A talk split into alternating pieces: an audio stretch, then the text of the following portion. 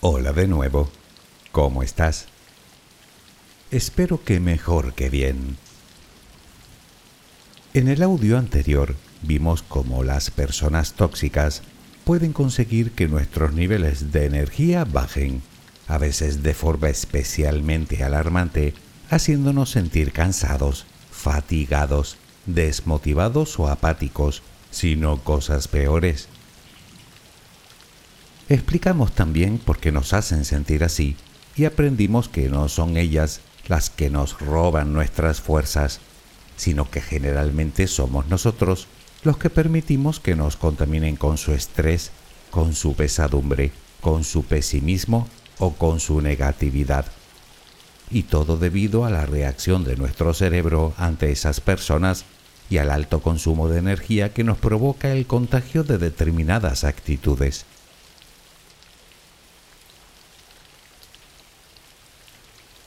Como comentamos entonces, la mejor manera de protegernos de esos individuos es permanecer lo más lejos posible de ellos, eliminarlos de nuestro entorno, o en su defecto, limitar de algún modo la relación que mantenemos con ellos. Aunque siendo realistas, también es verdad que muchas veces, por una razón o por otra, simplemente no podemos hacerlo. Por eso hablamos también de las distintas estrategias que podemos llevar a cabo para evitar que nuestras energías se vean mermadas por estas personas.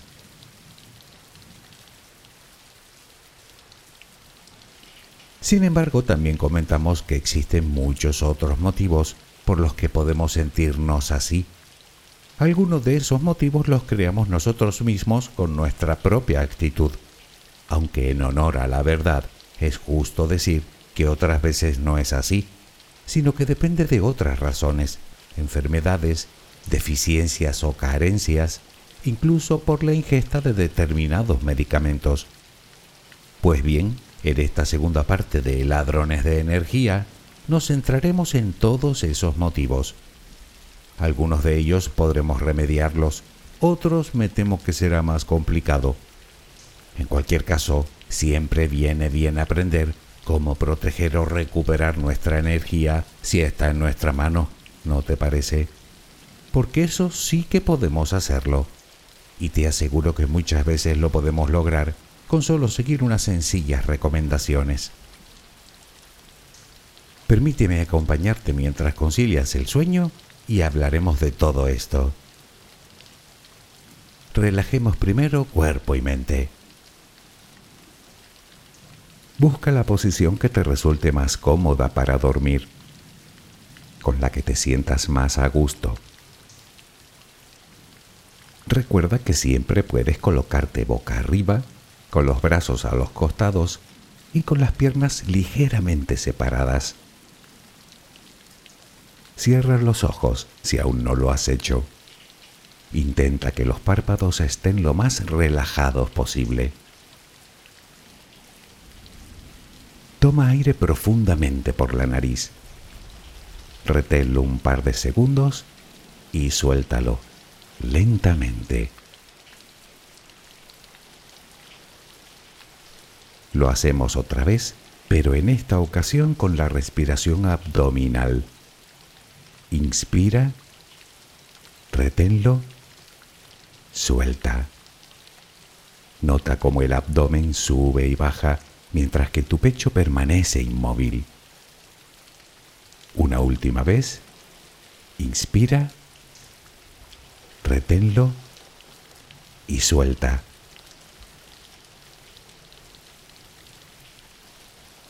Ahora intenta visualizar el aire que inhalas como si fuera luz. Con cada inspiración entra un poco de luz en tu interior y con cada exhalación sale todo lo que intoxica tu vida, todo lo que contamina tu mente y tu espíritu. Inhalas luz, exhalas malos pensamientos, preocupaciones, estrés, ansiedad. Cada vez tu cuerpo se va inundando más y más de esa luz blanca, serena, purificadora. Poco a poco cada rincón de tu interior se va iluminando hasta que te conviertes en luz. Todo tu cuerpo es luz. Continúa respirando normalmente, sin forzarlo, a tu propio ritmo. Inhalas luz, exhalas luz.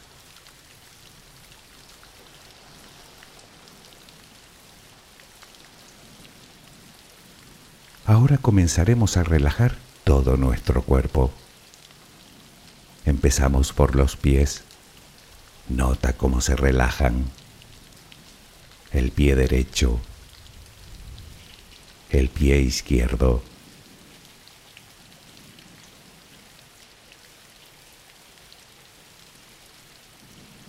Centra tu atención ahora en las piernas. Siente su peso. Tobillos pantorrillas, muslos. Nota cómo se relajan. Pierna derecha, pierna izquierda. Ambas quedan completamente relajadas.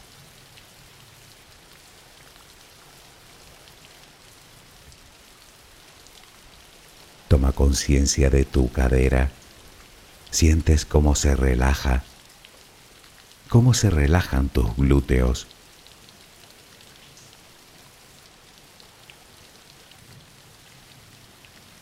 Piensa ahora en tu abdomen que sigue balanceándose con cada respiración. Nota cómo se relaja también.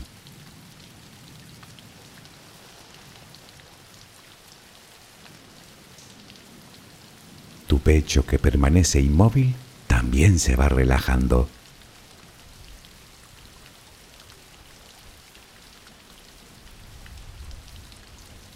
Siente ahora tu espalda. Sientes que cada vez pesa más y más. Desde la cadera hasta el cuello, todos los músculos de la espalda quedan completamente relajados. Notas como ya no hay tensión en ella.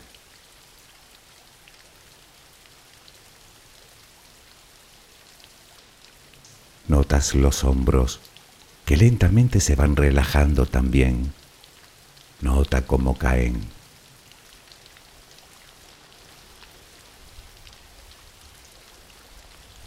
Presta atención ahora a los brazos. Tu brazo y antebrazo derecho. Tu mano derecha. Los dedos de esa mano. Todo queda relajado tu brazo y antebrazo izquierdo, tu mano izquierda, los dedos de esa mano. Notas el peso de ambas extremidades.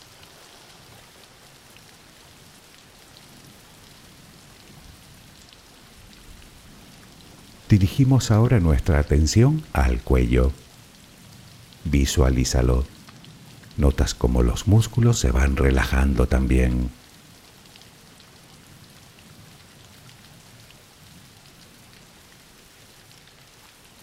la mandíbula, las mejillas, los labios, la frente, el cuero cabelludo, todo queda completamente relajado.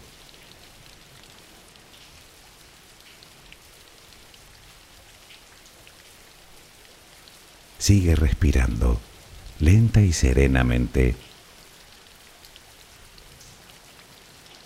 Con cada respiración sientes como tu cuerpo se va relajando más y más.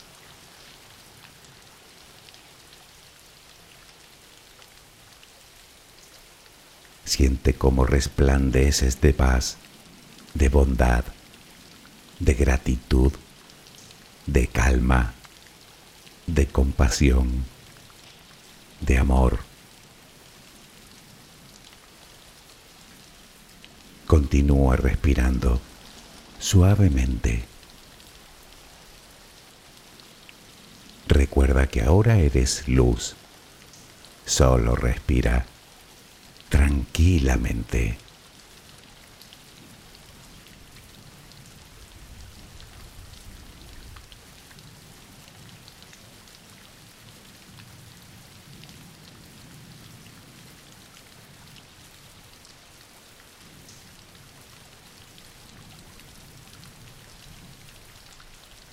Todos, en un momento u otro, nos hemos sentido singularmente cansados o fatigados, y no porque nos hayamos topado con alguien, por así decirlo, incómodo, sino por otros motivos que pueden ser muy comunes para todo el mundo. Por lo general, no hablamos de nada serio. De hecho, muchas veces esa fatiga que sentimos se debe a un simple esfuerzo físico, a un día muy atareado, a un puntual exceso de trabajo o a una esporádica falta de sueño. En todos esos casos solo necesitamos un buen descanso y asunto concluido, nada que deba preocuparnos.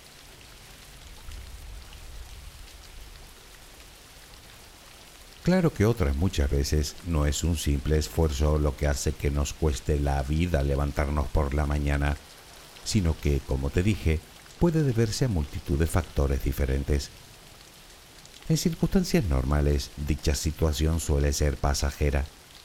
El problema aparece cuando nuestro cansancio o nuestra falta de energía se perpetúa en el tiempo, porque eso sí que nos puede llevar hasta el completo agotamiento y es muy probable que necesitemos de ayuda médica para superarlo. De hecho, si llevas sufriendo los seis meses o más, es importante que sepas que a eso le llaman fatiga crónica y lo más recomendable sería que te pusieras en manos de algún especialista. Para poner un símil, es un poco como la tristeza. Todos podemos pasar uno o varios días más tristes de la cuenta, pero cuando pasan los meses y no logramos levantar cabeza, es evidente que algo ocurre. Y lo malo es que puede ir a peor, haciéndonos caer en trastornos que mejor evitar a toda costa.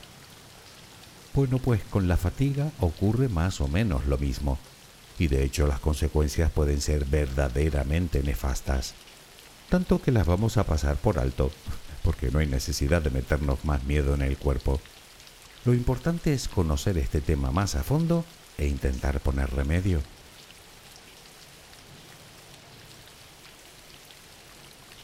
Centrémonos primero en esos factores que nos restan energía y que no son de fácil solución, puesto que no siempre depende de nosotros.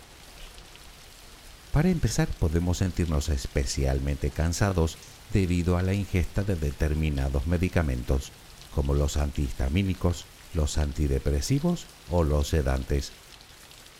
Podemos incluir aquí determinadas enfermedades como el dolor crónico, las infecciones, la diabetes, o los problemas renales, hepáticos o cardíacos. Obviamente la anemia es también causa habitual de fatiga, tanto como la apnea del sueño. En todos estos casos, me temo que se hace imprescindible la ayuda profesional si queremos recuperar al menos una parte de nuestra energía, aunque no son los únicos.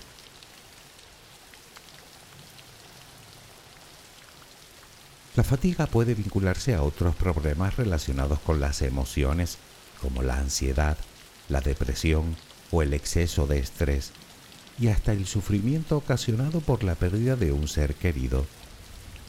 Incluso puede deberse a problemas financieros o problemas personales o a ese sentimiento que a veces tenemos todos de no poseer el control de nuestra propia vida. Hasta aquí los motivos que de alguna manera escapan a nuestro control, aunque supongo que tampoco te habrá causado gran sorpresa.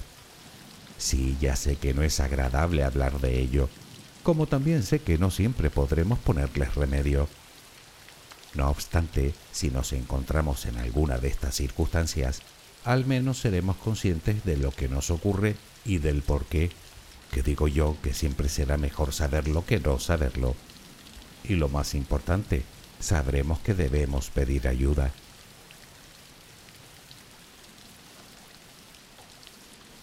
Otra cosa que nos merma nuestra energía es el aburrimiento. Aunque nos cueste creerlo, un exceso de aburrimiento puede hacer que nos sintamos fatigados. Se da sobre todo en esas personas que durante mucho tiempo estuvieron muy ocupadas y de pronto se ven sin nada que hacer, lo cual puede provocar que se sientan desorientadas y sin saber en qué emplear el tiempo. Lo vemos en personas que se jubilan o que pierden el empleo, incluso en personas cuyos hijos se emancipan o se van a estudiar lejos de casa. Los días se antojan largos, tediosos, y claro, entre menos haces, menos ganas de hacer. La solución es bien simple, como se suele decir, ponernos las pilas, hacer cosas que nos gusten, iniciar una afición, poner nuestro talento, nuestro tiempo, nuestros conocimientos o nuestras habilidades en movimiento. Y si es el servicio de los demás, mejor que mejor. Eso aumentará nuestra autoestima y nuestro nivel de satisfacción, lo cual redundará directamente en nuestro bienestar emocional.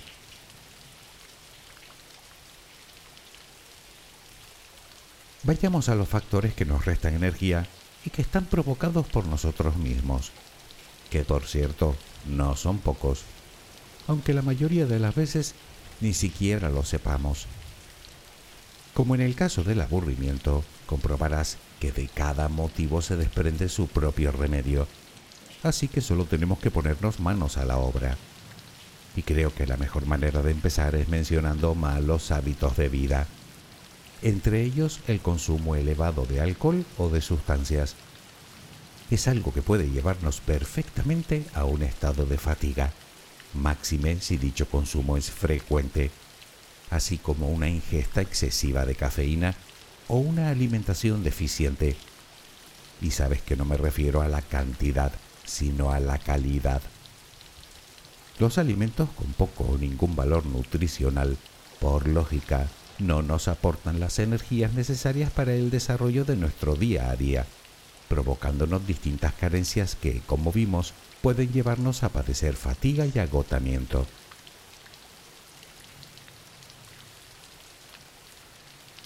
El desorden a nuestro alrededor es otro de los peores ladrones de energía con los que podemos topar. Hace que nuestra mente se disperse, que perdamos cierto grado de concentración e incluso la calma. Y lo mismo sucede cuando acumulamos cosas, tantas que ya no sabemos ni dónde ponerlas, cosas que no utilizamos, incluso cosas que no nos gustan. Por lo tanto, dedica un tiempo a ordenar y despejar tu casa y tu lugar de trabajo, y deshazte de todo lo que no quieras o no necesites, o que esté estropeado, o que directamente no te guste. Como se suele decir, entre menos bulto más claridad. Lo puedes regalar o vender o reciclar o tirar a la basura. Dicho de otro modo, invierte algo de tiempo para que tu entorno material sea el que quieres, el que te gusta y el que necesitas. Puede parecer una tontería, pero no te haces una idea de lo liberador que resulta, sobre todo porque lo que logras es nada más y nada menos que dejar el pasado atrás y creo que los dos sabemos que no hay forma de afrontar el futuro si antes no hacemos ese ejercicio.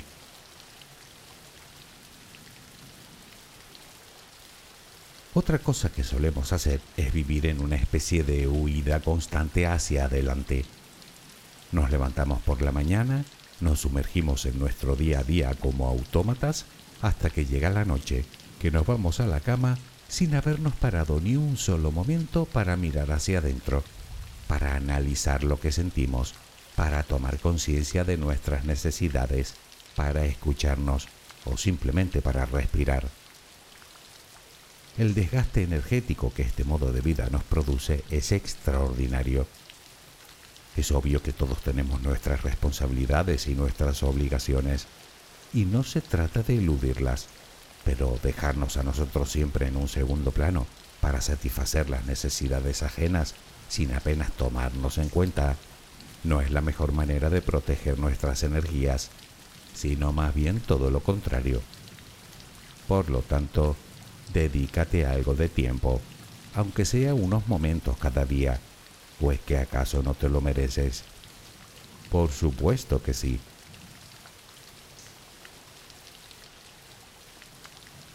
Aprende a decir no lo hemos comentado muchas veces a lo largo de los años. Se trata de cultivar la asertividad, de aprender a utilizarla y de ponerla en práctica.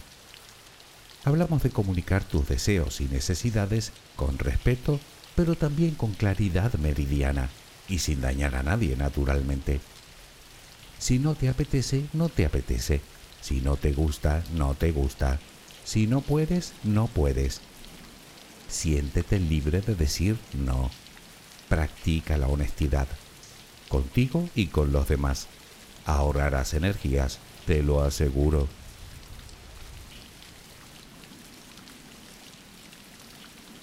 Otra cosa que debemos hacer para conservar nuestras energías es aceptar.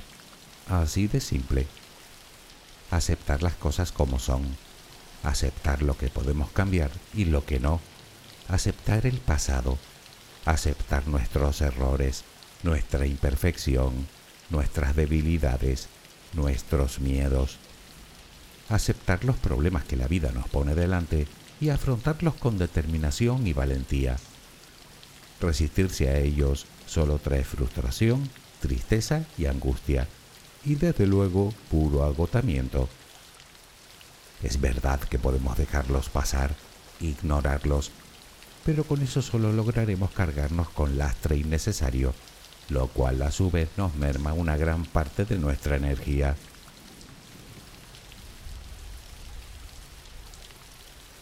Si lo reflexionas detenidamente, verás que todas estas cosas nos quitan las ganas, nos desgastan, nos fatigan. Sé que no es fácil llevarlas a cabo, pero podemos empezar por cosas más asequibles, como intentar seguir una buena higiene del sueño. Ya sabes que dormir bien es fundamental, no solo para recargar las baterías desde un punto de vista físico, sino también psicológico y emocional. Evita, eso sí, las siestas largas. Con unos minutos será suficiente.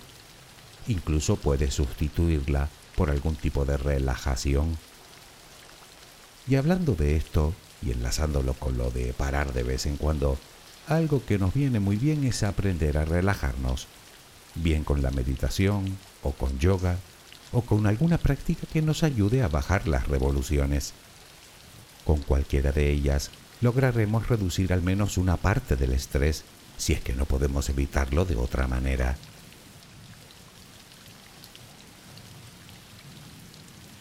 Y es que mantener un horario es fundamental, y no solo para dormir, sino para trabajar. Muchos de nosotros, yo me incluyo, trabajamos a destajo sin establecer un horario razonable que nos permita realizar otras tareas o simplemente descansar bueno, pues en lo que a mí respecta, voy a empezar ahora mismo. Bueno, cuando termine el audio. Por lo demás, te aseguro que me alimento bastante bien. Intento mantener una dieta sana y equilibrada y beber mucha agua a lo largo del día para mantener mi energía razonablemente alta, tal y como recomiendan todos los especialistas.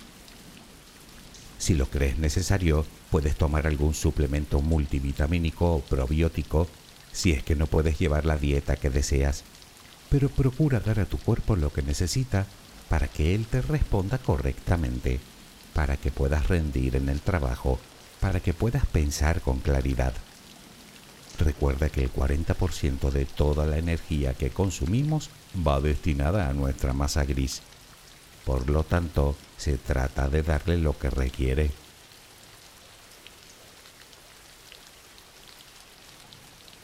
Otra cosa que hago y que también está aconsejado por los que más saben de este tema es hacer ejercicio regularmente. Está claro que un sobreesfuerzo nos resta energía, pero el sedentarismo todavía más. Por lo tanto, y como te digo siempre, no se trata de partirse la espalda cada día en un gimnasio. Nos basta con caminar unos 40 minutos diarios a buen ritmo. Según todos los estudios, con 150 minutos a la semana será suficiente. Piénsalo, caminando 40 minutos al día, de lunes a viernes, ya estaremos haciendo 200 minutos. Con ello no solo evitaremos la fatiga, sino que mejoramos nuestro estado de ánimo, nos permite estar más activos, seremos más creativos y quizá lo más importante de todo, reduciremos hasta en un 60% la muerte prematura. Claro que quizá no te gusta andar y prefieres, no sé, bailar, pues también. Cualquier ejercicio moderado y regular será una bendición para nuestro cuerpo y nuestra mente.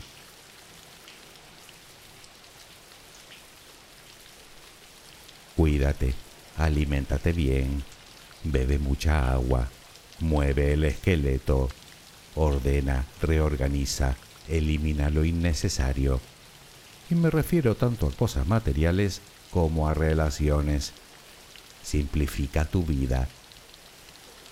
Obviamente ni yo ni nadie puede insuflarte la energía que necesitas ni evitar que gastes la que tienes, pero puedes hacerlo tú si te tienes en cuenta. Porque al final todo se resume en eso, en tenernos en cuenta como individuos, en querernos, en mimarnos, en aceptarnos, en respetarnos. Respetar nuestros gustos, nuestros valores, nuestras querencias, nuestro tiempo. Habrá quien lo llame egoísmo. Sí, ya. Que cada uno piense lo que quiera. Yo lo llamo amor propio. Espero que mañana tengas una maravillosa jornada. Que descanses. Buenas noches.